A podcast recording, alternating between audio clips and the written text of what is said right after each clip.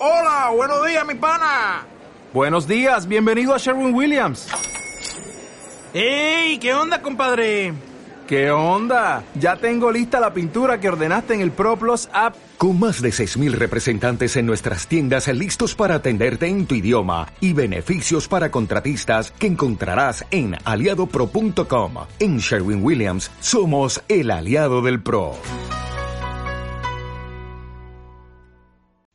Hola, hola, nuestros queridos internautas, ¿cómo están? Espero que se encuentren muy, muy bien. En este día tan bonito quiero darles la bienvenida a nuestro episodio número 4 del, de nuestro podcast Dos Voces en la Distancia, em, con mi compañero Langley y con Nirvana. Bienvenidos a este episodio. Ya volvemos a la rutina. Perdón por la, por la tardanza, ¿verdad? Y que nos tomamos una semanita eh, no de descanso, sino de trabajo, porque sí se nos saturó un poco los tiempos a, todos. Pero antes de empezar de lleno con el programa, quiero enviar unos saludos a la vampira desde Musquis, Coahuila, a Adalberto, que nos escucha ahí también desde Saltillo, aquí desde la, desde la ciudad, a Rafael Castillo y a Jeffrey, que nos escuchan allá desde Miami, desde las grandes tierras del otro lado del charco en Miami, y un saludo muy cordial a la hermana República de Romos Arispe, en donde nos escucha la señorita Alicia. Ay, qué lindo. Pues muchas gracias por escucharnos. Yo también quiero mandarle un saludo muy grande y con mucho amor y con mucho cariño a toda esa gente bonita que nos escucha.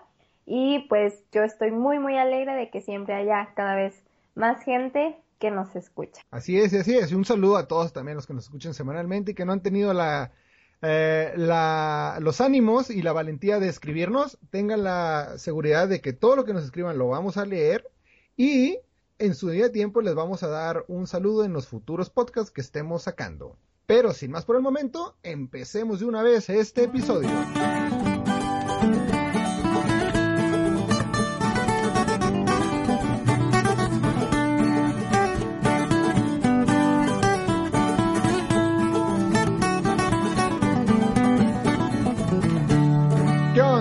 ¿Cómo estás? ¿Qué, qué, cuéntame, ¿cómo ha estado tu, estas dos semanitas en las que pues, no, pudimos tener el contacto que habíamos tenido antes, pero se entiende por cosas laborales y estudiantiles, ¿verdad? Que, se nos van Pero cuéntame, ¿qué, ¿cómo fue estas dos semanas en la vida de Nirvana? Pues la verdad, la verdad, con un poquitillo de estrés, como tú lo dices, por la escuela, por el trabajo y porque siempre, siempre tengo cosas que hacer pero pues no por esto me olvido de nuestros queridos internautas que nos escuchan cada semana. Eh, pues mi semana estuvo bonita, un poquito llena de exámenes, porque ando como en esta etapa de exámenes importantes, pero pues a pesar de eso, pues hay que permanecer positivos, ¿verdad? Todos los días.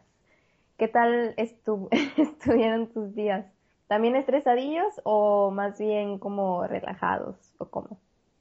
Pues el resumen de mis dos semanas se podría resumir como el resumen de mi vida. Es como una montaña rusa. A veces sabes que estás arriba y estás mal y luego bajas y sigues mal. Entonces e, e, es un vaivén de, sensaciones. Pero así a grandes rasgos, uh, empecé a ver una serie en Netflix que ¿Ah, se llama Penny Dreadful, que a la gente que no lo haya visto se la recomiendo y a las que la hayan visto me gustaría que nos escribieran qué opinan de esa serie. Es, se me hace muy interesante. Está ambientada en 1890 en Inglaterra, mm. en una época de ficción, porque sale una chica que tiene como poderes telepáticos y es receptor para ser poseída por demonios. Luego sale, sale un chavo de Estados Unidos que es pistolero y entonces es el que como el, el, forajido que trae el equipo. Luego hay un señor que es expedicionario de África y ha perdido a toda su familia con ellos y anda buscando a su hija que supuestamente ha sido raptada por vampiros cuando al mismo tiempo se les une al equipo de trabajo el Dr. Frankenstein, que a su vez es, el, es uno de los buenos amigos del Dr. Van Helsing, y sale el monstruo de Van Helsing, y, algo que me llamó mucho la atención es que en esta historia sale Dorian Gray. Dorian Gray, entonces seguro es una, es una serie con mucho éxito, ¿no? Supongo. Pues supongo que sí, porque la ya me acabé la primera temporada, que nomás son ocho episodios, pero están muy, muy bien contados esos episodios. Y, y me gusta cómo mezclan toda, todo el folclore de la literatura inglesa en una serie ambientada eh, pues en el 1980. Porque también hacen mención a Jack el Destripador. No ha salido, pero sale. Mm, pues suena interesante, suena interesante. Y es una serie americana, supongo. Uh, creo que sí, creo que la producción es de Estados Unidos, pero está grabada en Inglaterra, ¿verdad? Wow, qué bien. Pues hay que verla, hay que verla. ¿Cómo dices que se llama? Penny Dreadful. Penny Dreadful. Ok. Yo, yo, yo lo veo en Netflix, pero debe estar en internet por cualquier otro lado. Ok, en Netflix, va. Pues suena bonito, a ver si por ahí la buscamos o a, a los internautas que les interese. Eh, pues recomendable, ¿no? Puedes decir que está divertida, está entretenida, la historia es interesante. no, no, no la vean con menores de edad a su lado. ¿Por qué? sí, tiene una que otra escena subida de tono, más cuando se relaciona con Dorian Gray. Entonces, triple X.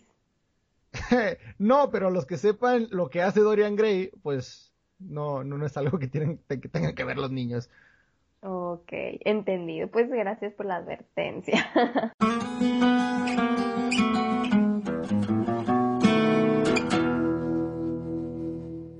Cambiando de tema, Oso, ¿de qué vamos a hablar el día de hoy? ¿De qué? Pues ¿De qué? ¿De qué? ¿De qué? ¿De qué? ¿Cuál va a ser el salseo de esta semana? ¿Cuál va? Pues fíjate que el conjunto también de esta semana y la pasada semana son los planteamientos ético, profesionales, filosóficos, sentimentales que he tenido. eh, no solo esta semana, sino a lo largo de, esta etapa que creo que estoy viviendo, que son los, los, los 25 años. Y el, tema, o sea, el tema en sí sería eh, la crisis del cuarto de siglo o del cuarto de vida, que es una etapa, pues, según la Wikipedia, es de los 21 hasta los 30 años, pero yo a los 21 no me pasó, a los 22 no me pasó, a los 23 no me pasó, a los 24 no me pasó, ahorita a los 25, que ya voy para los 26, ay, ay, ya se está sintiendo la, la, presión. Y hablando con gente de mi edad o con gente un poquito mayor, me doy cuenta que aparte de estar en crisis y que no, no sabemos si lo que estamos haciendo está bien, o que vamos por el buen camino, o si lo que hemos hecho realmente vale la pena, o si nos podemos considerar como personas de éxito o como fracasados, estamos en el limbo en el que socialmente no somos adultos, no somos niños y no importamos ante la sociedad. Ay, Dios mío, pues es, es un tema fuerte, ¿verdad? Pero a mí me encanta. Creo que ese tema es, eh, bueno, a mí se me hace interesante, más que nada porque eh, pues nosotros lo estamos viviendo ahora, como dice por ahí en internet, que es el, del, el cuarto de vida entre los 20 o 21 hasta los 30 años. Y también supongo que ha de ser un tema interesante para los que nos escuchan, porque seguramente la mayoría de la gente que nos escucha ahora, pues está más o menos entre esa edad, ¿no? Y yo creo que es una edad en la que exactamente como tú dices, o sea, no somos niños, pero no somos adultos, pero yo también creo que tampoco somos adolescentes. Entonces, es un pequeño caos, ¿verdad? Pero a pesar de que quizás haya como lados negativos en esa crisis, porque al momento de decir crisis, pues llega algo, o sea, a mi mente lo, lo como se dice, lo recibe como algo negativo. Pero a pesar de que estemos viviendo así como algunas, eh, algunas etapas en, las que pues es difícil adaptarnos a los cambios que estamos viviendo. Yo creo que a pesar de eso, creo que es una aventura llena de muchas emociones, claro que bonitas y feas, eh, pero yo creo que a pesar de que se llame crisis, pues yo creo que tiene su lado bonito, porque es esa etapa en la que estás viviendo cosas nuevas que nunca habías vivido, bueno, como cada etapa en tu vida. Pero, no sé, yo lo veo como desde un punto de vista un poquito más positivo que negativo. Bueno, yo, yo soy una de esas personas que a lo negativo le ve lo más negativo y a lo positivo sabe que lo positivo es solo para ocultar lo negativo que hay detrás de esa cosa. Pero, pero okay. a, a, lo que voy es que la crisis a mí creo que me está pegando porque es parte de mi inmersión en la vida adulta y las consecuencias ya que eso tiene, porque ya, ya no puedo justificar que ah, es que soy un chavillo.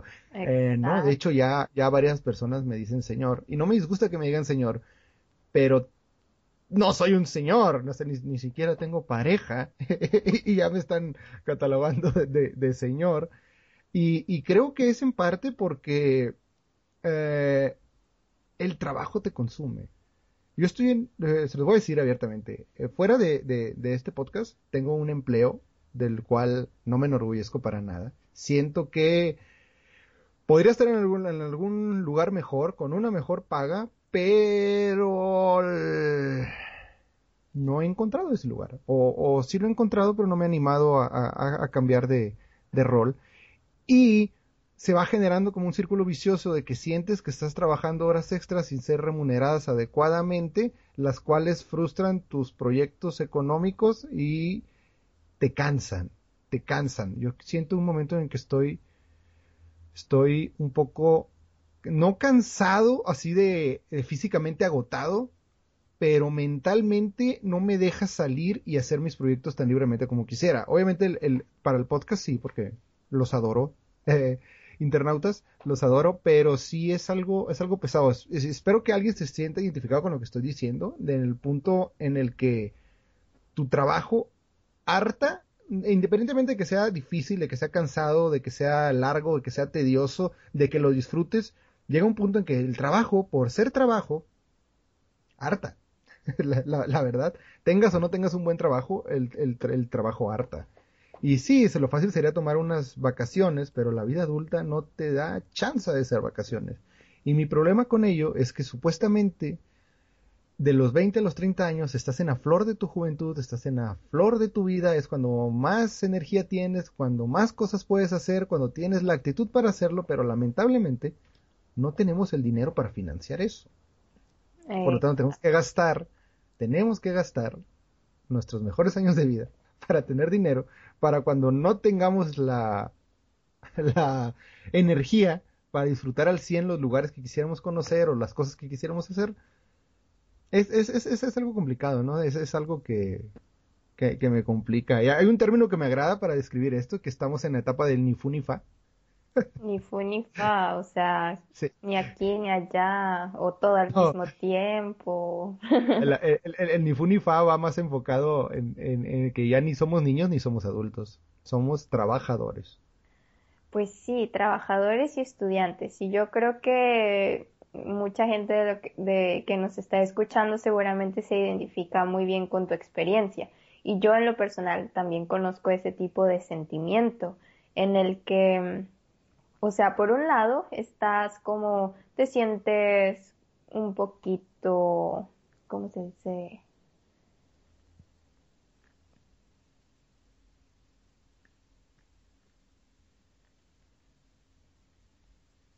No sé de qué querías hablar. Eso lo vas a cortar, estoy pensando. Sí, sí, eso yo estoy totalmente eso. ¿Cómo se dice esa palabra? Cuando estás sufriden, sufriden. Satisfecho, satisfecho, satisfecho, vale. ¿Satisfecho o insatisfecho? Satisfecho va. Una, dos, tres.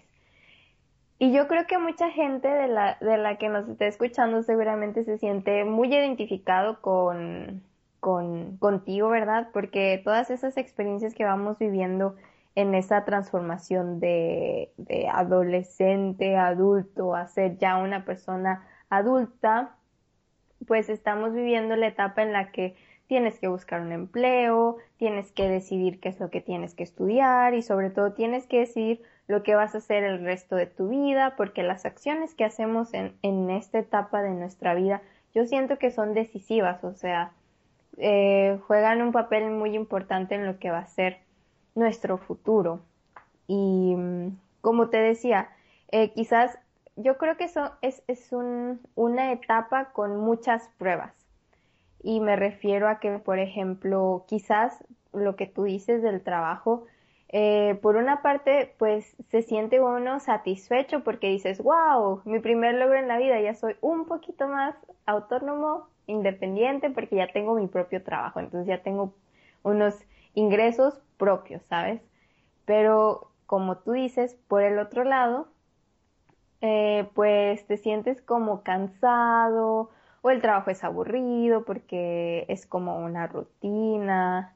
entonces todos los días haces lo mismo, etcétera, etcétera, entonces es aburrido y dices, Dios mío, ya no tengo tiempo ni para respirar. Y no sé, eso también a veces me pasa a mí. Yo, por ejemplo, también estudio y trabajo y a veces al final del día estás tan, tan, tan cansado que dice que te quedas dormido. O sea, estamos platicando por Skype y uno acá se queda dormido. Bueno. Eso espero que no te haya pasado, ¿verdad? No, no, no, para nada. Le pasó al primo de un amigo, de un tío que me contó, ¿verdad? sí. Sí. Pero bueno, es que eso que dices es un tema interesante porque siento que se puede pegar con otras cosas que yo considero malas, mínimo aquí en México, Saltillo, Coahuila, que yo he visto.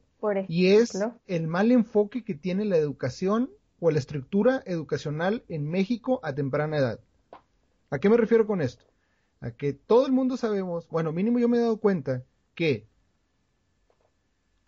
todos los niños pequeños que no han entrado a la escuela tienen un deseo y unas ganas impresionantes de ir a la escuela. ¿Estás de acuerdo con eso? ¿Lo has visto? Lo he vivido. les nace ir a la escuela. Sí, ajá. ¿En qué momento pierden eso? ¿realmente ellos lo pierden? ¿O hay una decepción al ir a la escuela y darte cuenta que lo que tú creías que ibas a aprender, lo que tú creías que ibas a hacer, lo que tú creías que era la escuela, es totalmente algo en contra? Yo sé que hay muy buenos profesores a lo largo de la República y del mundo, pero ¿qué porcentaje de esos son buenos profesores? Yo en primaria, de los seis años que estuve en primaria, recuerdo a un buen profesor. Y fue hasta sexto. Mm, o sea, ya en el último año de primaria. Sí. En secundaria tienes una gama de profesores impresionante, o sea, no sé cuántos sean, pero son más de 16 a lo largo de secundaria. Y de esos fácil te puedo decir que recuerdo dos. Y si les fue bien. Y en prepa ni se diga, creo que ninguno. Uy, uy, uy. Es que, sabes, creo que acá es un punto bien importante eso de los profesores y el amor que tienen por ejercer su carrera. Porque como tú dices, eh, la pregunta que planteaste al principio, o sea, ¿en qué momento se, se, le quitan las ganas a los pequeños de ir a la escuela? Yo creo que todo eso radica en cómo te sientes en las clases, si es interesante, si es de tu interés, si te pone feliz, si te pone triste, si no te interesa para nada de lo que están hablando. Yo creo que ahí es donde se pierde el interés por, eh, por el estudio, por, por la educación porque, ¿sabes? Cuando tú estás en una clase, bueno, estoy hablando, eh, bueno, empecemos, por ejemplo, desde primaria.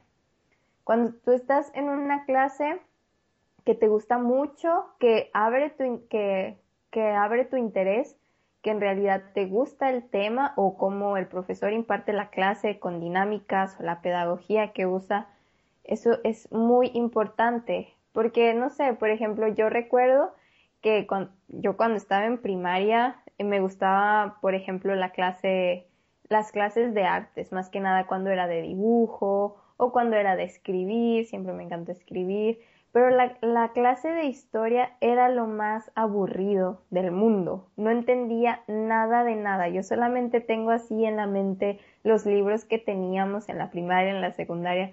No entendía nada. Y por ejemplo ahora que ya estoy a nivel universidad, pues es una materia que, wow, hasta siento que es mi favorita, pero ¿sabes por qué? Porque tengo un profesor que, que lo, que imparte su clase con un amor, bueno, no sé si decirle amor, pero con una pasión muy grande y eso se le puede notar en la manera en la que explica las cosas. Puede que no, te, no tenga como un método, ¿sabes? Porque yo he notado que cuando los profesores están muy apasionados por el tema, a veces se van saliendo del tema porque un tema te lleva a este, un tema te lleva a este, un tema te lleva a este, y al final ese profesor se queda casi hasta media hora después de que se haya terminado la clase porque le encanta tanto y por lo menos a mí en lo personal me hace interesarme tanto por los temas que dices, wow, qué bonito, y pensar que en la primaria ni siquiera me gustaba, o sea, no tenía nada de interés en la materia, llegaba la hora de tener historia y Dios mío, ya me quería ir a la casa porque para nada, no me gustaba. Sí, sí, yo, yo te entiendo perfectamente en eso, de que hay, bueno, aquí en México es, creo que es más común que haya gente cumpliendo plazas en las escuelas simplemente porque tenían un contacto para entrar ahí y para ganar un sueldo y tener vacaciones y pues el trabajo de un profesor no es, no, no es, no es súper complicado ni malísimo. Nunca lo he sido, pero uh, creo que lo he visto. Eh, pero a lo que voy con, con, lo del sistema institucional es que aquí, en, bueno, mínimo en México sabes que entras, o sea, tienes cierta edad, entras a kinder. Acabas kinder, sabes que vas a primaria.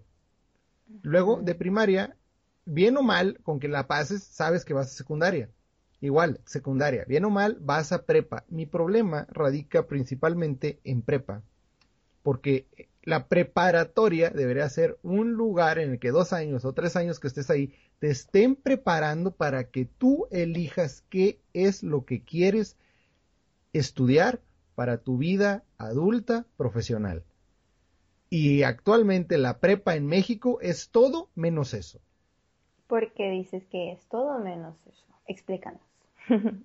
A lo mucho te aseguro que hay dos materias o tres materias que, te, que se enfoquen en preparar al alumno para que él decida qué es lo que quiere. Yo dos meses antes o un mes antes o no sé si una semana antes no sabía que quería estudiar saliendo de prepa. Pues estamos iguales. Bueno, sí tenía una noción de qué es lo que quería y realmente a la fecha creo que sí lo quiero, pero no, no, no hay, no hay alguien, no hay un asesor, no hay un, igual ahora ya lo hay, pero en mi tiempo no lo había. Y entonces es, es muy frustrante porque quieren que toda tu vida te han dicho qué es lo que tienes que hacer, te dicen de aquí sigue esto, de aquí sigue esto, de aquí sigue esto, de aquí sigue esto. Y es como si fueras en un tren, sabes que este tren te vas a subir y vas a otro tren. Y luego de repente te bajas del tren de prepa y te dicen, mira, hay cien mil trenes, ¿a cuál te quieres subir? Exacto, es, es sin duda una etapa muy confusa y también en lo personal fue confusa. Y mm, bueno, este tema de la educación a mí me encanta, ¿sabes? porque estando acá en Alemania, pues es un sistema diferente. Por ejemplo, en México nosotros hacemos que tres años de kinder y luego siguen seis años de primaria. Entonces acá en Alemania, por ejemplo, el kinder no es obligatorio, eh, la primaria son cuatro años y después de la primaria sigue, eh, es aquí en donde, no, no, no, creo que sigue el gimnasio, que es un, es como la secundaria también, pero, o sea, mira, de, la primaria, de, de ahí todo todos los niños pasan a la siguiente etapa, siguiente etapa de estudio. Ahí pasan quizás a lo mejor dos años, tres años estudiando. Pero después de ese lapso de ver cómo es su rendimiento, en cuáles materias son mejores, cómo son sus calificaciones, eh, por cuáles materias se interesan más, a partir de ahí los clasifican, ¿sabes? Entonces hay como diferentes niveles de, de, yo bueno, ¿cómo lo diré? Como diferentes niveles de secundaria. Por ejemplo, si el niño no está muy interesado en matemáticas y en ciencias, pues se va a ir a una escuela en la que pues no esté muy orientado a lo científico. Ah, pues que el niño pues es muy bueno en matemáticas y tiene esta de, las ciencias, pues lo mandamos a, a un nivel más arriba. Y en México es algo diferente. Y por ejemplo, yo no sé si tú conozcas esta idea de Summerhill. Summerhill es una escuela, creo que la idea nació en Inglaterra y luego se trasladó a Estados Unidos. Pues esta es una escuela en la que los niños son libres la idea principal de Summer Here es la democracia. Si los niños tienen ganas de ir a clases, pues van y ellos pueden elegir las clases que más les interese. Por ejemplo, ¿qué te gusta artes? Ah, pues entras a artes. ¿Qué te gusta mate? Ah, pues entras a mate. Si no tienes ganas de ir a clases, pues te vas a otro lado a jugar, como en áreas verdes. Y es es bien interesante porque, bueno, pero no nos desviemos del tema. Nuestro tema principal es eh, la crisis del, cuarto de siglo o del cuarto de vida. Pero este tema de la educación creo que es un, un punto fundamental porque es la base de nuestro desarrollo personal.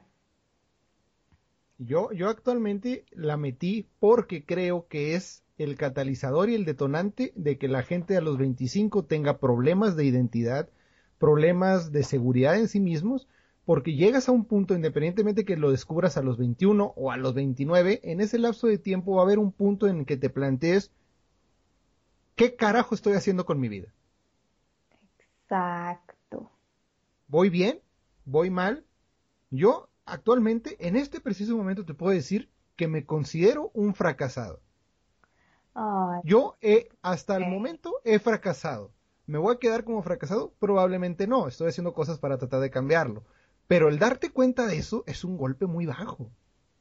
Pues claro, pero yo creo que en, este caso que ya está muy extremo, sí hay que pensar positivo, porque exacto, es este, esta etapa de la vida es decisiva. Entonces, si dices, si si tú te encuentras a ti mismo descubriendo o sintiendo que eres un fracasado, pues está muy bien eso que dices, o sea, em, estás haciendo algo por no serlo, entonces pues todavía te queda un tiempillo, yo creo. No, eh, bueno, igual la palabra fracasado a muchos asusta y alarma y, se imaginan lo peor. No, no, estoy en ese grado de, de, de fracaso, ¿verdad? Pero no sé, por ejemplo, hay, gente que me ha dicho que ya es un fracaso para mí el tener 25 años de edad, no estar casado y no tener hijos. O ese es un punto. Segundo punto. E, es, es, un fracaso para mí el tener 25 años de edad, tener un trabajo estable y no tener un carro propio. Esa es otra cosa que digo. Yo personalmente no le doy la importancia porque realmente no me importa ni el tener, ni estar casado ya, ni tener un carro ya porque no, no le veo tanto la necesidad. Hay otros medios de transporte y tampoco mi trabajo queda tan lejos de mi casa, entonces no, no lo necesito. Pero hay ciertos así puntos, puntos que, que van tocando de que es que a esta edad cierta persona ya tenía esto y a cierta edad esta persona ya había hecho esto. Y entonces, si los vas juntando, te das cuenta que probablemente yo en mi mundo estoy bien, pero a los ojos de la demás gente, pues soy un fracasado. Pues sí, es que, ya, perdón. No, y no. lo veo como algo negativo, o sea, así que, oh, por Dios, soy un fracasado, me voy a quedar aquí tirado en mi rincón de fracasado, limpiándome con mis billetes. no, no, no, no es así, no va por ahí. A lo que voy con el fracasado es que, pues, de los sueños y esperanzas que yo pudiese tener para un futuro, que yo sé que voy bien, mucha gente cree que, que, la felicidad es obtener tus logros inmediatos rápido. Y yo digo que eso no es así. Las cosas toman su tiempo para que salgan bien. Porque, por ejemplo, todas las cosas que yo quiero, si las tuviera mañana, creo que no sabría cómo disfrutarlas al 100%. Sí, bueno, es que acá creo que estás hablando cosas muy extremas. O sea, también depende del punto de vista de cada quien. Y todos esos puntos que estás tocando son como los parámetros de la sociedad. Yo creo que en cierto punto el sistema tiene un poquito la culpa de, de la, no sé, de la depresión que se vive en, el, en la crisis del cuarto de vida. o sea, y con el sistema me refiero a la sociedad, al capitalismo. Bueno, no, o sea, ¿cómo me, doy a entender o, me explico? Me refiero a que, ah, ya, es que a, veces los papás dicen, es que yo a tu edad, yo ya había terminado la carrera, ya tenía un auto, yo ya tenía un trabajo, pero yo creo que eso depende de cada quien, o sea, cómo tú te vas sintiendo, qué es lo que realmente quieres. Aparte, yo he notado que hay alguna gente que, o sea, mira, todo esto creo que radica en conocerse a sí mismo, eh, en saber quién eres en realidad y qué es lo que quieres, qué es qué quieres para tu futuro, qué te hace sentir bien, qué te hace sentir mal, cuáles son tus metas. Y yo, o sea, no sé, con las experiencias que he vivido en mi vida me he dado cuenta que hay algunas personas que van más avanzadas, algunas que no. No sé, por ejemplo, cuando una amiga ya, ya va terminando la carrera, otra persona todavía no sabe ni qué estudiar. Entonces, yo creo que en cierta parte nuestro sistema, el sistema, el capitalismo, nuestra sociedad tiene un poquito de culpa. Bueno, no le digamos culpa, porque también por otro lado, pues como dice mi madre, pues hay parámetros para medirse. Mm, no sé, a veces andas como perdido en la vida y, y dices, ay, es que cómo le haré, qué hago con mi vida, pero para eso pues hay ejemplos de la demás gente, de tus compañeros que están haciendo. Pero no sé, hay veces que no hay que tomárselo tan personal. Yo creo que cada quien a su ritmo. Entonces, yo creo que quizás tú tienes ahorita, por ejemplo, 25 años, ¿verdad? Pero en realidad te sientes, no sé, más joven o más viejo. Todo depende de cada quien. Es mi punto de vista muy personal. Sí, sí, yo lo entiendo. Eh, pero así como conclusión de todo este tema deprimente y sádico, algo que me molesta, independientemente mío, es algo que aflige a mucha gente de mi edad o en este rango de edad, que es que nos consideramos, o sea, o la gente se considera eh, poca cosa, o, o, bueno, sencillo, entra en depresión. Entra en depresión por estar en conflicto consigo mismo y con lo que él quiere y lo que ve a su alrededor y que lo comparan X o Y persona. Es depresión. ¿Ok? Hasta ahí vamos bien. Hasta ahí vamos. Es, es depresión. ¿Por qué?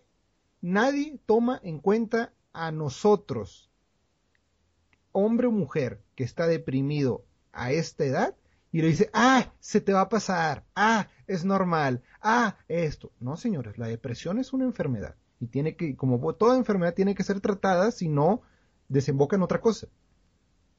Y por eso veo yo que hay tanta gente, tanta gente que pasada los 30 años tienen unos problemas que dices tú, ay caray. ¿Por qué? Porque es, no sé, igual es como dices la, sociedad. Pero esto sí es un problema. Y, y, en y en la investigación que estuve haciendo sobre esto de la crisis, porque dije, oye, no creo que no me esté pasando a mí, esto debe tener un nombre. Luego descubrí que se dice la crisis la, del, cuarto de siglo o el cuarto de vida. Y es un experimento que no importa tu nacionalidad, no importa tu país, no importa tu etnia, son cosas que pasan y en todas las sociedades les dicen lo mismo, es normal. Eh, sí, yo estoy de acuerdo que voy a sobrevivir a esto, no me voy a quedar estancado con esto, no voy a tener pensamientos suicidas, ni mucho menos, pero ¿por qué no somos tomados en cuenta? los, los empleadores, las empresas, solo nos ven como trabajo, mano de obra, sin experiencia, que puede cobrar barato, porque no podemos alegar que tenemos la experiencia que ellos quieren, y para tener la experiencia que ellos quieren, nos sobreexplotan de una manera abrumadora que hace que se potencialice nuestra depresión. Pues sí, pero bueno, pasando ese punto que tú dices, ¿por qué nadie nos toma en cuenta?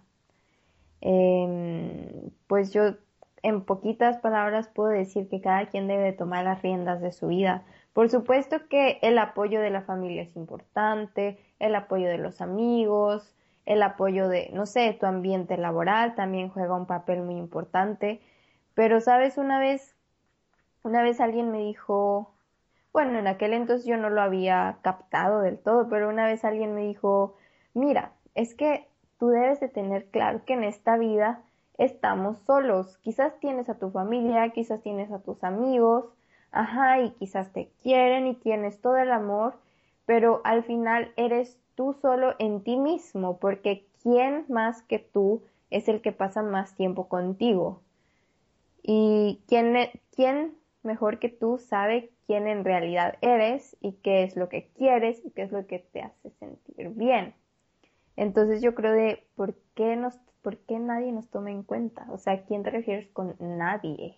Yo creo que esto tiene un poquito que ver con con cómo nos tratemos, con el amor que nos tenemos a nosotros mismos. Pero yo creo que ya me estoy desviando un poquito a los temas más de cuáles son estos temas de autoayuda, de auto auto, no sé. Autoamor. Pero sí, o sea, yo, entiendo perfectamente eso que tú tienes que ver por ti mismo. Y a lo que voy yo de que nadie nos toma en cuenta es que si ves a una mujer embarazada en una empresa, le dan asistencia médica.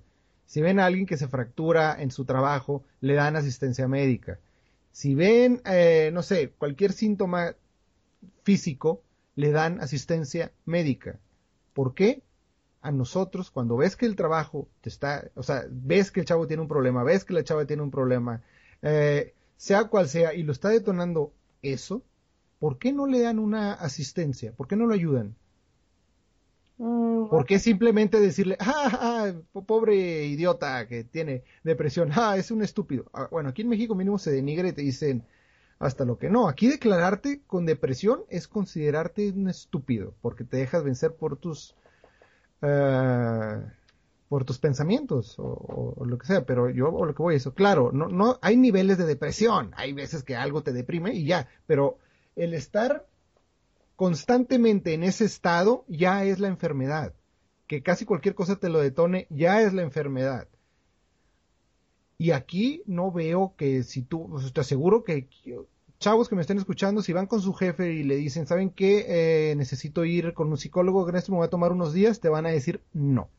te van a decir que no, que lo solucione usted por su cuenta por aparte. En cambio, si le dices, tengo diarrea, necesito ir al doctor, te van a decir que sí. Bueno, es que yo veo eso como el como la vida real, como el golpe de la vida real. O sea, en ese momento se siente muy mal, pero yo supongo que al final vas a aprender algo de esa experiencia y creo que todo esto al final termina haciéndonos más fuertes y sobre todo al final vamos a tener ese sentimiento, bueno, depende de cada quien también, pero quizás se siente ese sentimiento de satisfacción, que puedes decir, bueno, pues me sentí triste, pero hice esto y esto para, para solucionarlo y ahora me siento bien. Claro, por supuesto, yo creo que la felicidad eterna, bueno, o sea, estar feliz siempre, siempre, siempre, siempre, siempre sin caer, sin subir o sin bajar, pues es imposible, porque ¿qué sería de esta vida sin, sin los sentimientos, sin la alegría, sin la tristeza. Eh, ah, ya me perdí del tema. Eh, sí, yo creo que son solamente pequeñas pruebas que al final terminan formando la persona que vamos a ser y todas las experiencias que vamos viviendo a lo largo de esta etapa del cuarto de siglo yo creo que al final nos van a ayudar y van a van a terminar formando la persona que realmente somos. Que si quizás entraste en depresión, bueno, pues puedes ir al psicólogo. Pero como tú dices, pero oye, dime, allá, por ejemplo, en las escuelas, yo creo que sí, o sea, hasta donde yo recuerdo cuando yo estaba en la preparatoria, sí había como un apoyo de una psicóloga cuando tenías ahí problemillas. Entonces, podías ir a hablar con ella, hablarle de tus problemas. Y claro, te daba un consejo. Claro que, o sea, creo que regresamos a lo mismo. Eh, vas con el psicólogo, te da un consejo, pero al final el, la única persona que decide eres tú, si lo vas a hacer o si no lo vas a hacer y qué vas a hacer para reparar eso, etcétera, etcétera, etcétera. Entonces, pues desde mi punto de vista esta crisis del cuarto de siglo a mí me gusta, aunque tenga su caos y, y las depresiones, de que a veces andamos de un humor. Las mujeres con, cuando andan en sus días también es horrible. Eh, pero yo creo que todo esto al final nos lleva como, como a un fin, pero también depende del punto de vista de cada quien. Siento que ya estoy repitiendo mucho lo mismo. pero pues a mí me gusta, es como, ¿cómo se dice esa palabra? Cuando te subes a una montaña rusa. Eh, es un sub y baja de emociones. Sí, es un sub y baja de emociones y es adrenalina al mismo tiempo porque dices, Dios mío, ¿y ahora qué voy a vivir este día? ¿Qué va a pasar? Depende de, la, de cómo te sientas, ¿verdad? Pero al final de cuentas, pues estamos aquí y la única persona que vive con nosotros mismos somos nosotros y nosotros decidimos si va para arriba o si va para abajo. Y no sé, ¿usted qué opina? Que no estoy de acuerdo contigo. ¿Por qué? ¿En Porque a, lo que voy, a lo que voy yo con que la gente menosprecia a las personas que sufren de depresión es que cuando llegas a ese momento en que te das cuenta que estás en crisis, que no sabes qué es lo que quieres, que no sabes si estás haciéndolo bien, que no tienes un apoyo moral, psicológico de ah, pareja, familia, compañeros, lo que tú quieras, amigos, llegas a un punto de quiebre en el cual tienes que decidir si te vas a morir por el sueño que tienes, que tú creías que es por lo que estás trabajando, o decides soñar en morir, dando por entendido esto, que es dejas que muera el sueño y te adaptas a lo que tienes. A eso es a lo que voy. A eso es a lo que voy.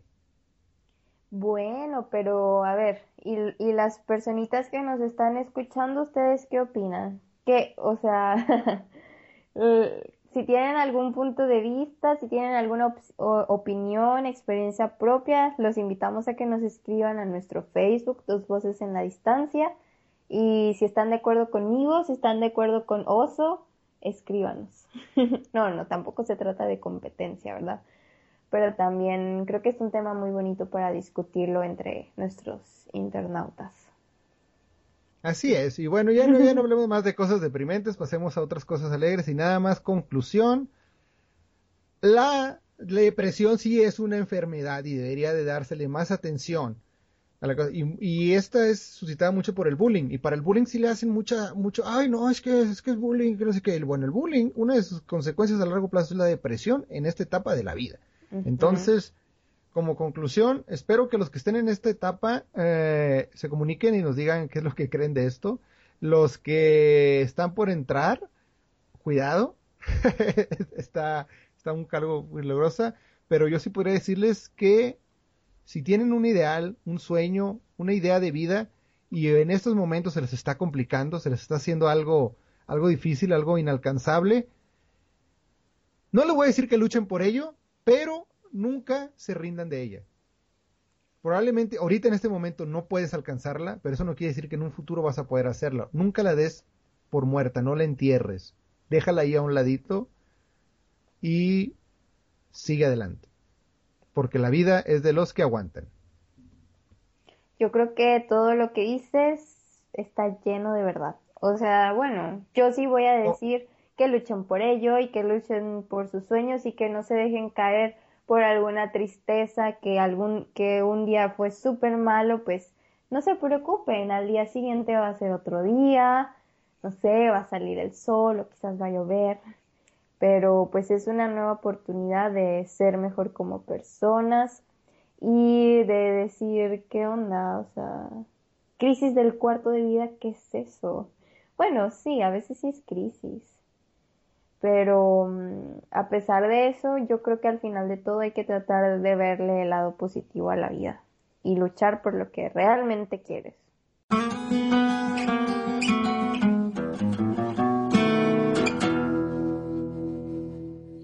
Oye, Nirvana, sin nada planeado ni nada, ¿y ahora de qué vamos a hablar? ¿Y ahora de qué vamos a hablar? Pues, ¿qué te parece si hablamos así como de las diferencias entre México y Alemania? ¿Qué te parece? ¿Que Alemania cabe como ocho veces en México? Alemania cabe como... Sí, también anda por ahí una imagencilla en Facebook que mm, te hace notar las, las diferencias geográficas en el tamaño del territorio del país, de la República Mexicana y del país Alemania. Entonces, bueno, empezando por ese puntillo. Eso, las proporciones geográficas. Exacto, exacto, exacto. Gracias, gracias por las palabras correctas. Las proporciones geográficas. Pero mira, eh, partiendo de este punto, pasamos a otro punto que a mí me encanta. Por ejemplo, em, ¿y cuál es ese punto? Pues es el siguiente, que... Las mujeres alemanas. Ay, usted hizo... La cerveza alemana. Eso... La tecnología alemana. La superioridad de la raza aria. Sí.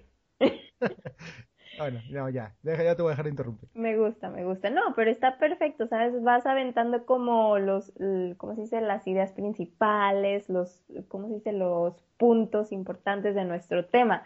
Y cuando tú pones a decirte, ay, la raza aria, ay, la cerveza, ay, los, ¿qué? Las chicas guapas de Alemania. Pues yo creo que solamente son clichés, porque... Bueno, nada más, última interrupción antes de que ya te explayes con tu tema. Pues si esta pregunta es seria y varias gente me la ha, me la ha cuestionado de que a mí me gusta Alemania, pero no, a ver si sé. Y esta es totalmente seria. Tú que ya tienes más tiempo viviendo allá, que ya conoces más o menos cómo se desenvuelve su cultura, cómo es la gente nativa de ahí. E, esta pregunta es seria, Nirvana. Quiero que la respondas con la mayor seriedad posible que puedas. Vale, vale, vale, vale. Aviéntamela. ¿Los gatos alemanes maullan en alemán? What? Pero por supuesto que maullan en alemán. Es más, tengo pruebas. claro, claro, los, los gatos que viven aquí maullan en alemán. Yo los he escuchado. Tienen un acento particular diferente a los gatos mexicanos. Yo, por ejemplo, tengo un gatito muy, muy bonito y hace así como... no les voy a decir cómo hace, pero sí he notado diferencias entre el idioma de los gatos alemanes y, los gatos mexicanos. Entonces, sin duda, creo que sí, los gatos alemanes sí maullan en alemán. Excelente. Puede proseguir con su tema de alemán. Gracias, gracias, gracias. Entonces, tomo la palabra. Eh, vale, pues entonces, ¿por dónde empezamos? ¿Por dónde empezamos? ¿Cuál es nuestro primer punto? El, ¿cómo dijiste? Lo geográfico. Las proporciones geográficas. Empezando ¿Qué con ellas? Bueno, nosotros somos de Coahuila, entonces creo que Alemania cabe en Coahuila. Sí, exacto. Y de hecho, cuando tú pones el mapa del país de Alemania encima del mapa de Coahuila, eh, a veces tienen, bueno, yo logro apreciar que tienen más o menos la misma formita, ¿sabes? es muy bonito. Bueno, en fin, eh, empezando este tema, a mí me encanta decir que México, que mi país es un país muy diverso. ¿Por qué? Porque tenemos desierto, tenemos bosques, tenemos playas muy bonitas, tenemos sobre todo eh, tierras que son fértiles porque nos, nos abastecen de todo lo que necesitamos. Eh, las frutas, las verduras, y son tan ricas. Y con este punto llego a otro punto que es una frustración momentánea. Porque si tú dices, ay, es que Alemania, el país perfecto, los autos, eh, los chicos de ojo azul, cabello güero, la tecnología, bla, bla, bla. Exacto, bueno, también no quiero hablar mal de ninguno de los dos países, pero eh, cada país tiene sus cosas buenas y sus cosas malas. Por ejemplo, em, partiendo de este punto, de que en México hay diversidad, de que en México eh, tenemos tierras fértiles y que son ricas en, minerales, en, en, todo lo que forma la tierra, ¿no? Eh, yo tengo una experiencia que bueno, yo la verdad no me gusta tanto porque es ese punto en el que voy al supermercado y dices, no, pues ahora ya me voy a alimentar saludablemente, voy a comer frutas y verduras, no mucha carne. Eh, y mi fruta favorita es la papaya, ¿sabes? Me encanta. la papaya, el mango, la sandía. Y lo que sucede acá cuando yo voy a, buscar frutas o verduras es que voy al supermercado y no encuentras nada. Bueno, nada es muy exagerado. Pero por ejemplo, papayas no hay. Y si hay, son súper pequeñitas. Y claro, lo primero que yo hago cuando voy a comprar frutas o verduras es que yo Em, agarro eh, la fruta y la huelo, porque sabes, bueno, sabes que si huele muy rico es que vas a ver muy rico. Entonces voy y para empezar, primero, casi nunca hay papayas. Segundo, cuando las hay, están muy chiquitas y duras y no huelen a nada. Ah, y sobre todo carísimas, ¿sabes? Bueno, en general el, el nivel, el, la cal, perdón, eh, la vida aquí es muy cara, ¿sabes? Eh, a diferencia de México, pero eso también depende de muchos factores. Y bueno, estábamos en las papayas. Así es, las papayas alemanas. Las papayas alemanas. Una papaya. Es más, es más, así se va a llamar el podcast. Este episodio se va a llamar Las papayas alemanas. Perfecto. Me gusta, me encanta. Aceptado. otra duda ahorita que estoy recordando de cosas. Hay unos datos curiosos que quisiera confirmar o negar, dada tu experiencia allá. ¿Qué tan cierto es que cuando llamas a casa de un alemán, te responden por su apellido en vez de por un hola o un saludo, no sé, lo que sea? Eso es verdad, es súper verdad. Y bueno, la verdad creo que lo he vivido tanto que no me había puesto a pensar en eso. Pero ahora que lo dices, sí, es de que ring, suena el teléfono. Por ejemplo, tú me estás llamando a mí, yo me apellido, no sé, por ejemplo, Hildebrandt, que es un, un apellido muy alemán. Entonces, ring, ya, ya, Hildebrandt. Entonces no, no dices acá como en México de que Rini, bueno, ¿sabes? Eso es, entonces eso es verdad. A ver, otra, otra cosilla ahí que he escuchado es que eh, los perros en Alemania pueden ir a cualquier lugar. Los puedes meter a restaurantes de primera clase, trenes, autobuses, tiendas, librerías. No hay, no hay excepción. ¿Eso es cierto o es también un, un mito urbano? Eso es completamente cierto. ¿Has visto perros en restaurantes? Sí. En tiendas. Sí.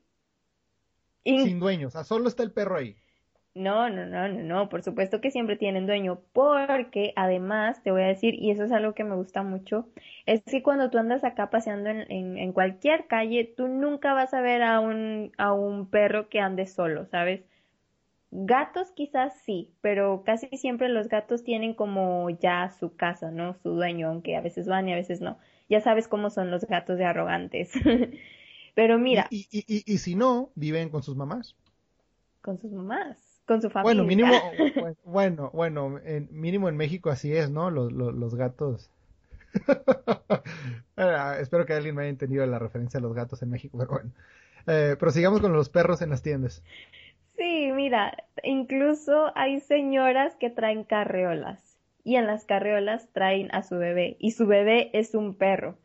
Incluso a mí me ha pasado ¿Su que... Bebé, ¿Su bebé es un perro por su actitud o porque es un perro? No, porque traen a los perritos en las carreolas, porque los ah, cuidan... Los cuidan tanto como si fueran un ser humano. Incluso me ha pasado que a veces voy en el tren y traen, eh, pues al perrito le dio sed y traen la botellita de agua especial, el agua especial para los perros y traen su trastecito, se la sirven y le dan a tomar. es muy lindo. Yo creo que eso eso sí me gusta mucho. Entonces es completamente cierto. Tú vas a alguna tienda de ropa y ahí están los perros, pero sabes, son muy educados. Están, por ejemplo, también me ha pasado que voy al supermercado y afuera están, o sea, porque hay algunos lugares en los que no pueden entrar, por ejemplo el supermercado, yo supongo que porque hay comida, entonces en la entrada están los perritos ahí muy, muy coquetos, sentadillos em, esperando a su dueño. Pero sí, en, chiflados. Súper chiflados. En general, creo que los perritos, en general todas las mascotas son muy bien tratadas y lo que me gusta es que no hay perritos sin casa que andan por ahí en las calles como buscando de comer o buscando amor. Entonces su pregunta es completamente cierta. Ahora, esto. ¿Es cierto que existen más de 300 variedades de pan en Alemania? O sea, por lo que tú has visto, ¿sí hay mucha variedad de pan o esto también es otro mito? Sí, qué bueno, qué chulo que tomas, que, que, ¿cómo se dice? Que tomas ese punto muy importante, porque, eh, sí, es verdad, es, es completamente cierto que hay, o sea, desconozco exactamente la, la cantidad de diferencias de panes que existan aquí, pero de acuerdo a lo que yo he vivido, pues mira, eh, en México, ¿qué tenemos? En cada esquina tenemos un puestecillo de tacos, de hamburguesas, pero claro, tacos mi comida favorita, por cierto. Entonces, eh, las esquinas de tacos es igual a las, panaderías en Alemania. En cada esquina hay una panadería. Y en, cada, panadería hay de todo tipo de panes. ¿Sabes? Yo al principio llegué y me quejaba. Bueno, también es, creo que es como una perspectiva muy personal. Pero antes de aprender un poquito más de esta cultura, yo tenía en mi cabeza Alemania. Ay, qué aburrida su comida. Pan con jamón y queso. Qué aburrido.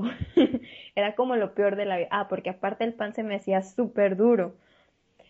O sea, ¿sabes? Incómodo cuando lo muerdes. Nosotros estamos acostumbrados al pan bimbo así suavecito. Te haces un sándwich, le puedes poner lo que Bimbo, sea. si nos estás escuchando, patrocínanos. Exacto. Entonces, lo siento, bueno, va. Eh, pero ustedes saben de qué hablo, ¿no? Del panecito así rico, quesito, lo puedes tostar, no sé, puedes hacer muchas cosas con el pan bimbo.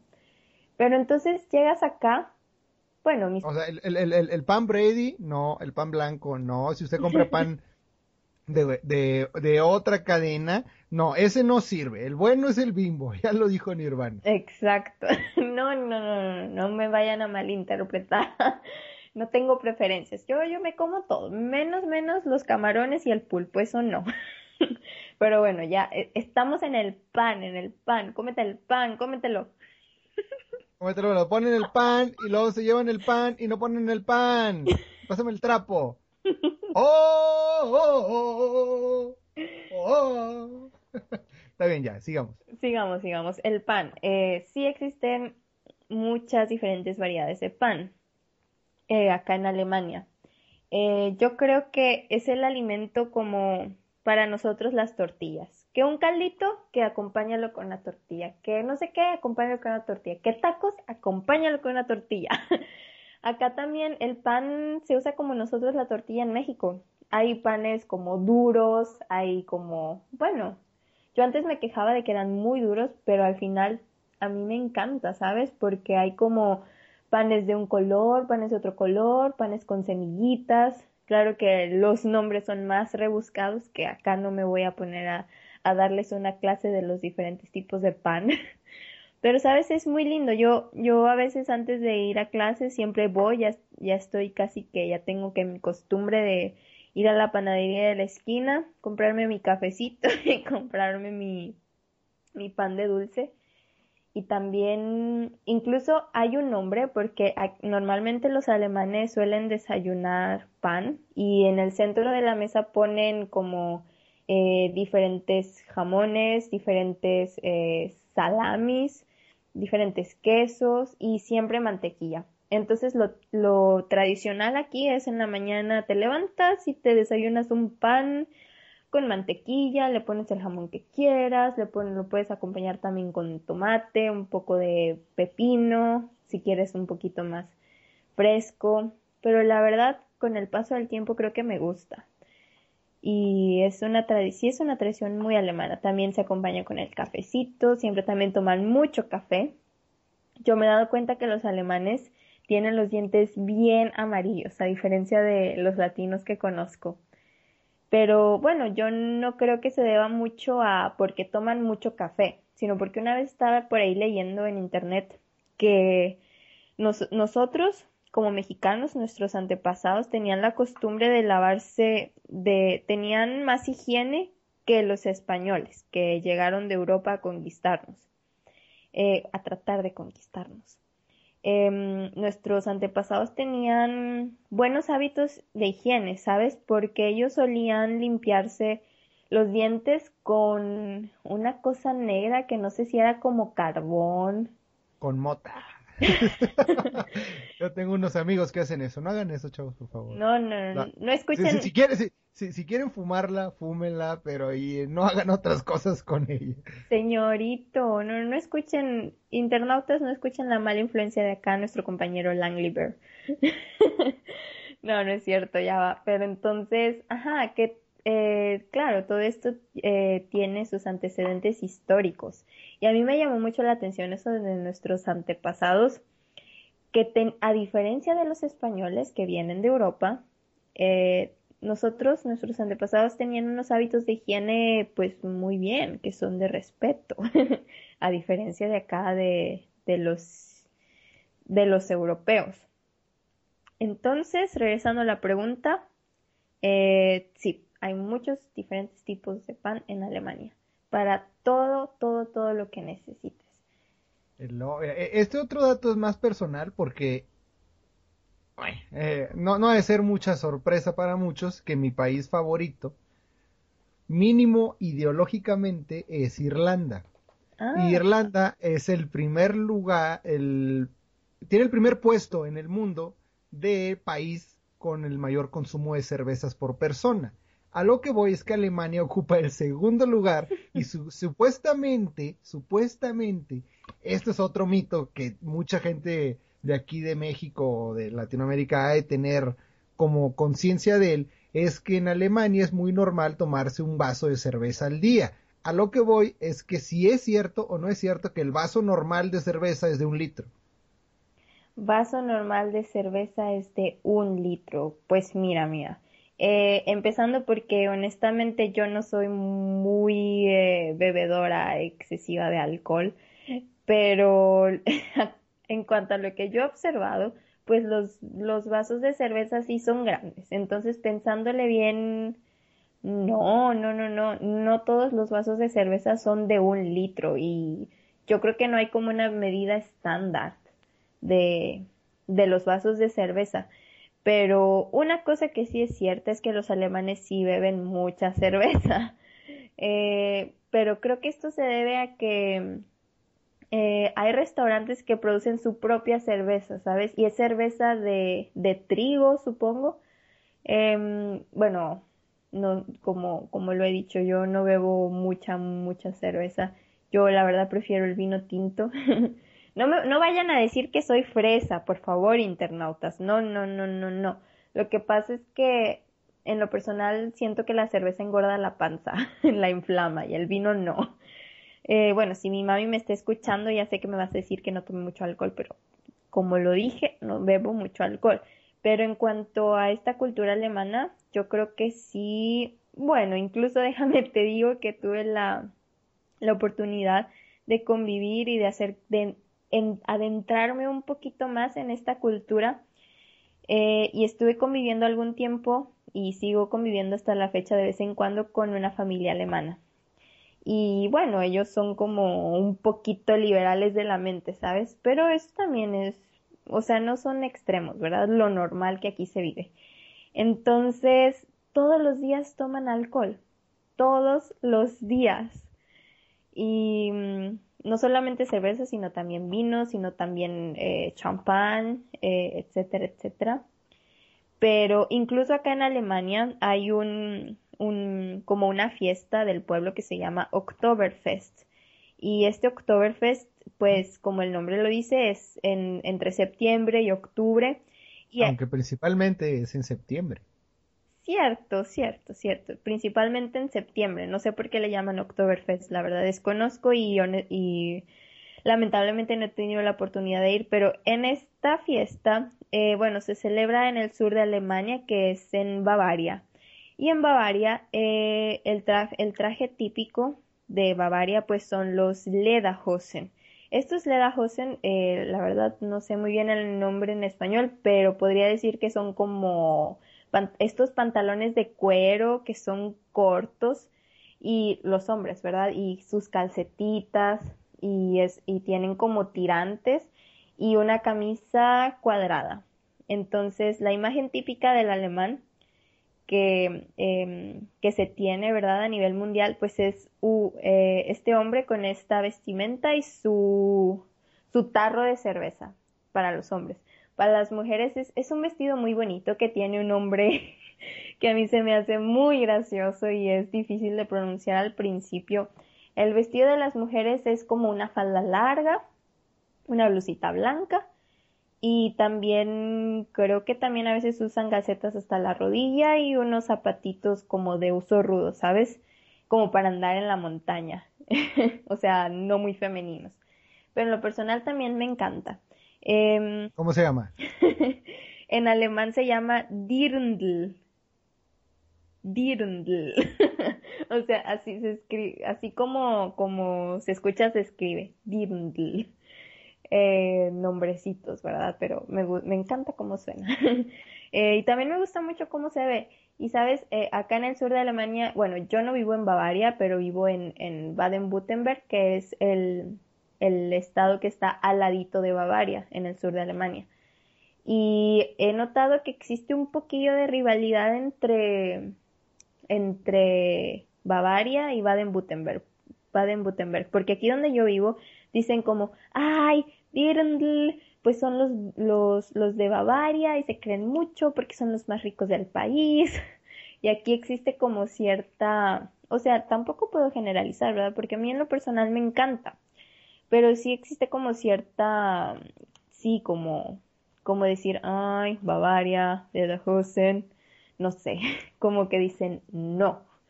Pero a mí en lo personal me encanta. Pero estábamos en la cerveza, entonces en esta fiesta que se celebra en septiembre, que se llama la fiesta de octubre, eh, em, lo principal es la cerveza.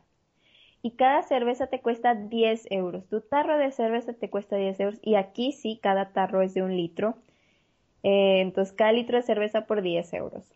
Y lo típico es de que las mujeres, unas mujeres que quién sabe cómo le hacen para tener la fuerza para cargar como cinco tarros de cerveza en cada brazo y van y reparten las cervezas y bueno, esta festividad más que nada no sé exactamente qué celebren, se los debo para el próximo episodio o otro día que estemos hablando de este tema. Pero bueno, eh, el objetivo principal es ir a embriagarse. y pero fíjate que yo he notado que a pesar de que beban y beban y beban y beban, pues no es por, eh, no, no se ponen agresivos con el alcohol. Incluso, bueno, no sé si esto, bueno, seguro ya lo sabías, pero para aquellos que nos están escuchando aquí se puede beber alcohol en la calle y no está prohibido. Cosa que si en México tú vas con una botella de cerveza en la mano, pues ya el policía eh, te cobra una multa, ¿no? Y Incluso a mí me tocó una vez que no sé quién me mandó a comprar dos cervecillas a la cervecería y tenía que llevar las botellas escondidas en una bolsa para que nadie las vea. Pues aquí pues todo lo contrario, ¿no? Em, puedes andar, no sé, a las, en la noche, a cualquier hora del día con tu botella de cerveza en la mano y nadie te va a decir nada, es de lo más normal y por supuesto que no está prohibido. Entonces, pues... No, no, no que no esté prohibido, no está penado. Exacto, no está penado. Em, sí, todo esto relacionado al, a la pregunta que me hacías. A ver, y otra que es un poco más, no sé si te has dado cuenta o no, y no tiene que ver con la cerveza. ¿Es en serio que en Alemania el anillo de compromiso o de casarse de bodas lo usan en la mano derecha y no en la izquierda? Uy, ahí sí me pescaste en curva. Eso yo, yo nomás lo escuché una vez y dije, eh, puede ser, no sé. A ver, a ver, el beneficio ¿Cómo fue la pregunta? Que, que el... el... anillo de compromiso aquí en México se usa en la mano izquierda. Ah, ¿Verdad? Supuestamente en Alemania se usa en la mano derecha. Ok. Pues mira, la verdad que ahí sí que no sé. se las debo para la próxima vez que hablemos de este tema, pero hablando de matrimonio, bueno, en lo personal no tengo experiencia porque todavía no estoy casada, ¿verdad? Gracias a Dios. no, no es cierto, perdón, perdón. Eso no lo vayas a poner. Em, hablando del matrimonio, yo he observado que aquí en Alemania... Eh, eh, eh, antes de, de, pasar a eso, esto creo que es un tema hardcoreino o complicado y no sé cómo abordarlo, pero sí tengo la curiosidad de saber si sí es cierto eso o, o es así y si se puede hablar del tema, si no, pues no lo metemos en el podcast. Pero ¿es un crimen negar el holocausto en Alemania? Para un alemán negar que pasó el holocausto o negar de hablar del holocausto y eso es, es, es un crimen. O sea, realmente puedes ir a la cárcel por negar lo sucedido ahí. Yo sé que esto hay un tabú y se sienten muy arrepentidos de ello, que la población en general no, no se enorgullece de ello y lo ve como algo malo. Bueno, sí, sí, sí fue malo, pero, pero para que sea considerado un delito el negarlo. Em, no sé si hayas hablado con eso, con nativos alemanes. Honestamente no he hablado de eso con nativos alemanes porque una vez que yo estuve en un curso sobre, sobre la política en Alemania y sobre la vida en Alemania, eh, la profesora que a mí me daba las clases sí nos comentó por ahí alguna vez, pero de una manera un poquillo como discretilla.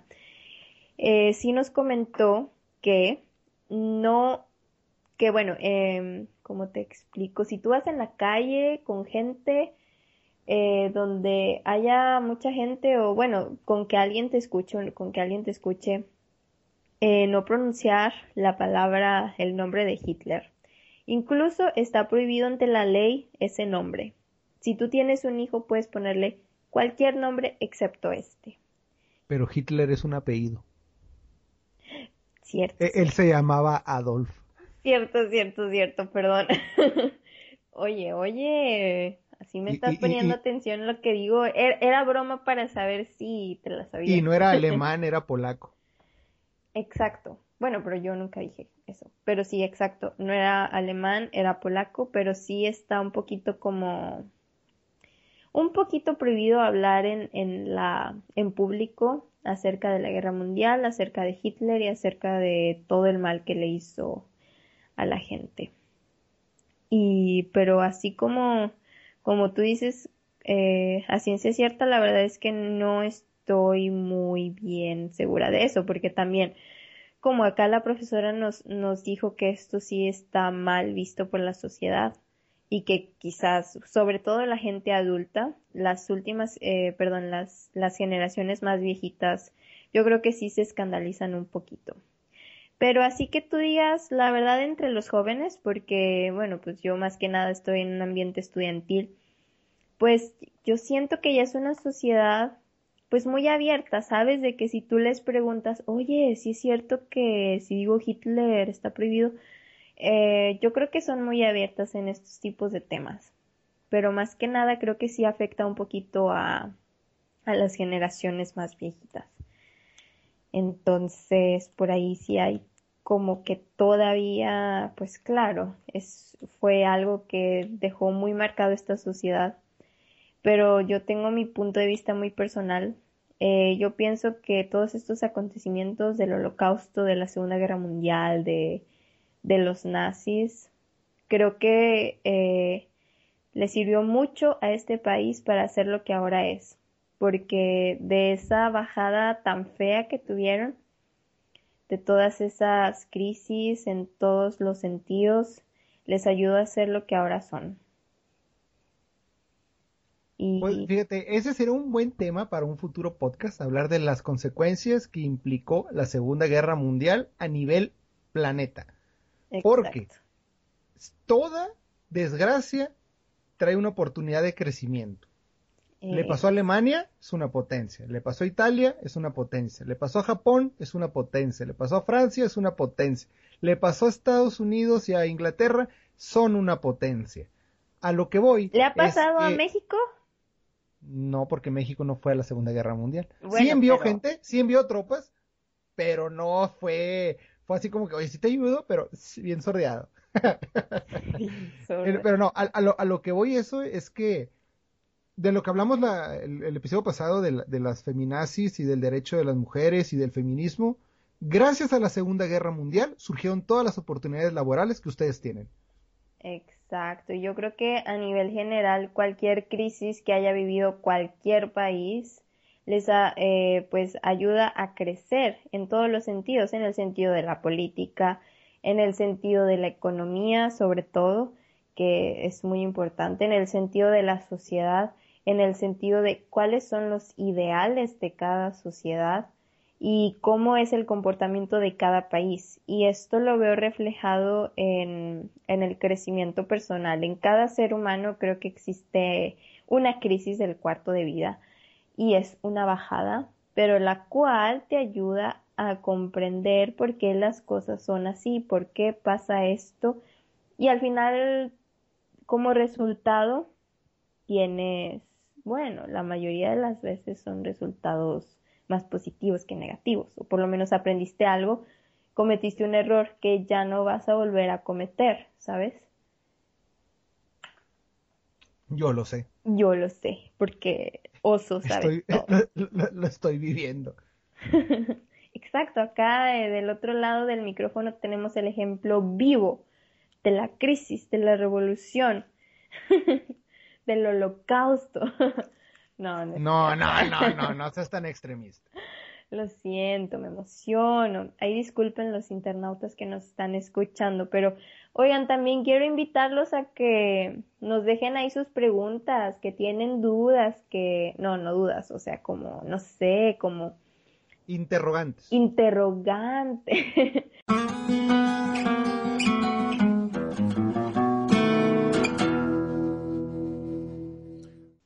Bueno, pues ya cerrando un poco las conclusiones, todos los temitas ahí locochones que hemos tenido el día de hoy, tenemos que dar paso al cierre de este episodio semanal, querido internauta. Ha sido un placer para nosotros grabar este podcast y espero que sea igual de gratificante para ustedes habernos escuchado una semana más. De nuevo, una disculpa por el retraso de una semana que había sucedido, pero ya saben, eh, cosas de la vida. Sí, son cosas de la vida, uno no puede controlarlas simplemente por decir que las va a controlar. Pero bueno, eh, les, ya saben, pueden seguir escribiéndonos en Dos Voces en la Distancia, en la página de Facebook, el correo y eh, dos voces arroba en la página, estamos en iTunes, estamos en iBox, estamos en SoundCloud.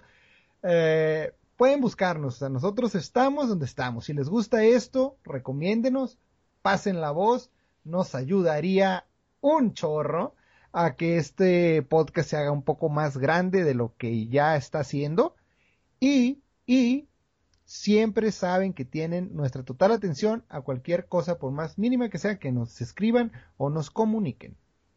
Por supuesto que sí. Yo también quiero despedirme de, de los internautas tan chulos que nos escuchan. Aprovecho también para mandarles un saludo a todos y sin más por el momento, también me despido y nos despedimos con esta hermosa canción que me encanta, que es All You Need Is Love de The Beatles. Como cada semana, ella fue Nirvana, yo soy Langley Bear y nos vemos en el siguiente episodio.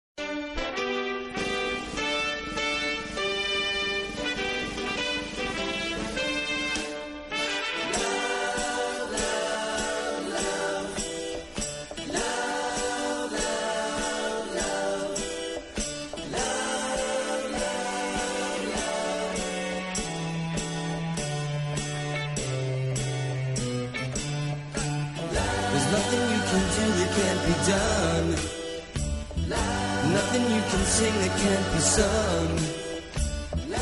Nothing you can say, but you can learn how to play the game. It's easy. There's nothing you can make that can't be made. No one you can save that can't be saved. Nothing you can do, but you can learn how to be in time. It's easy. You need is love.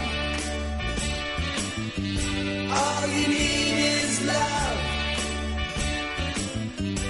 All you need is love. Love. Love is all you need.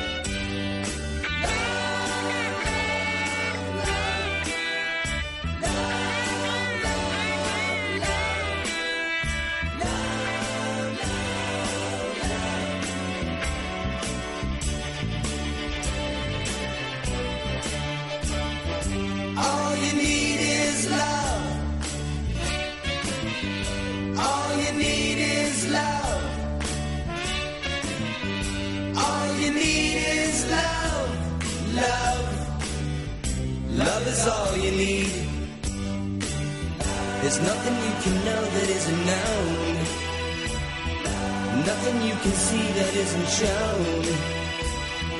No way you can be that isn't where you're meant to be. It's easy.